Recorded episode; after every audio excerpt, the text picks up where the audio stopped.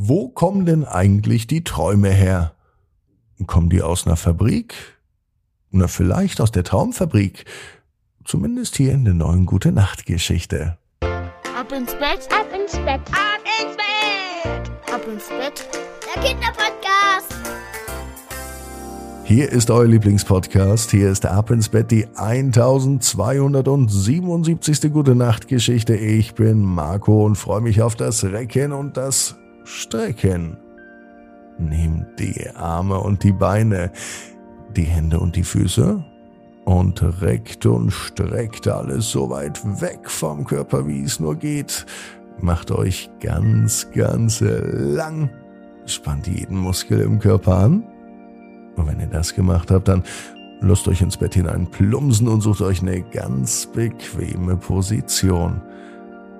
Und heute Abend, da bin ich mir sicher, findet ihr die bequemste Position, die es überhaupt bei euch im Bett gibt.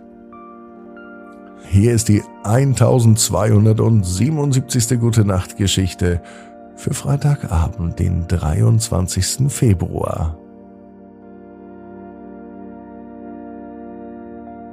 Thea und die Traumfabrik. Thea ist ein ganz normales Mädchen. Es ist ein ganz normaler Tag, es kann sogar der heutige Tag sein. Früh vor dem Wecker wacht Thea auf. Eigentlich ist sie noch müde.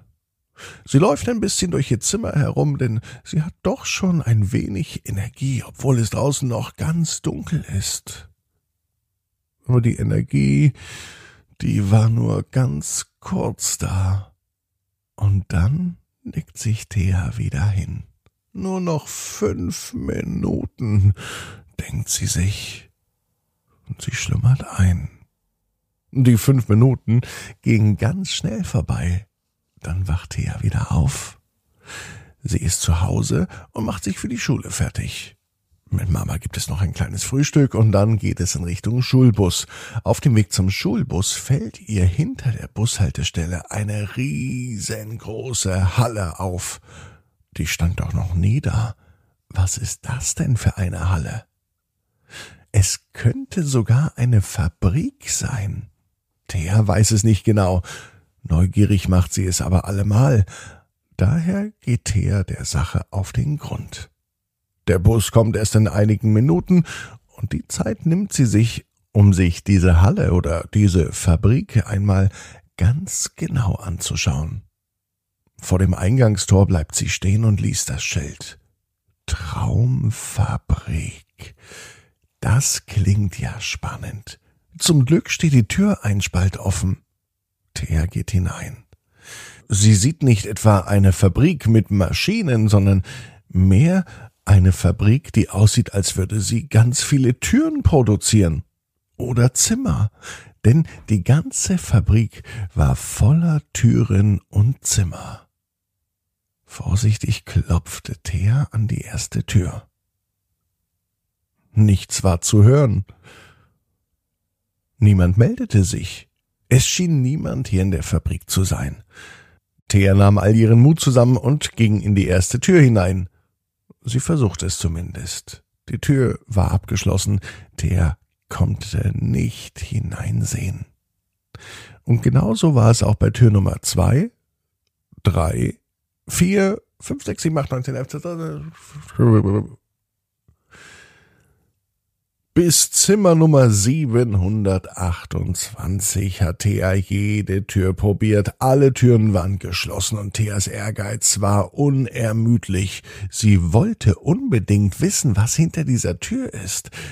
Dann kam sie zu Tür 729. Die war nicht verschlossen. Diese Tür geht auf und Thea kann ihren Augen nicht trauen, was sie hinter der Tür sieht.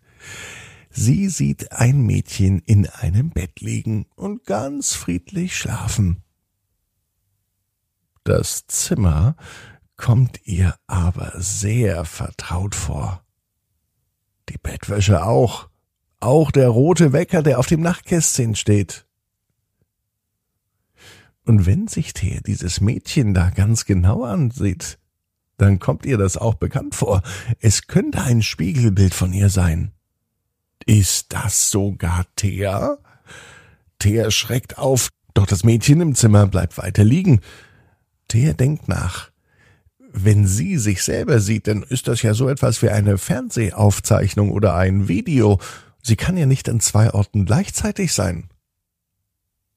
Oder sie ist in ihrem Traum.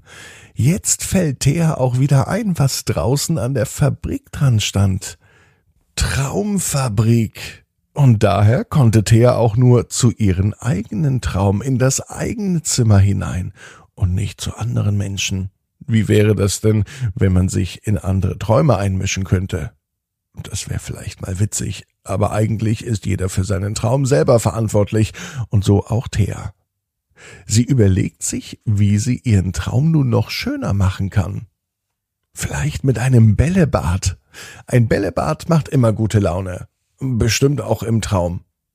Beim nächsten Augenzwinkern ist tatsächlich ein Bällebad direkt neben Thea. Sie freut sich, springt hinein und tatsächlich, es funktioniert. So ein Bällebad macht wirklich gute Laune. Nach dem nächsten Augenzwinkern liegt er in ihrem Bett. Sie schaut neben sich, sieht den roten Wecker. Sie schaut nach unten und sieht ihre Bettwäsche, genau wie eben im Traum. Und gleich, wenn sie zur Schule geht, dann will sie wissen, ob die Traumfabrik immer noch neben der Bushaltestelle ist. Thea weiß, genau wie du, jeder Traum kann in Erfüllung gehen. Du musst nur ganz fest dran glauben. Jetzt heißt's, ab ins Bett. Träum was Schönes. Bis morgen, 18 Uhr. Ab ins Bett.net. Gute Nacht.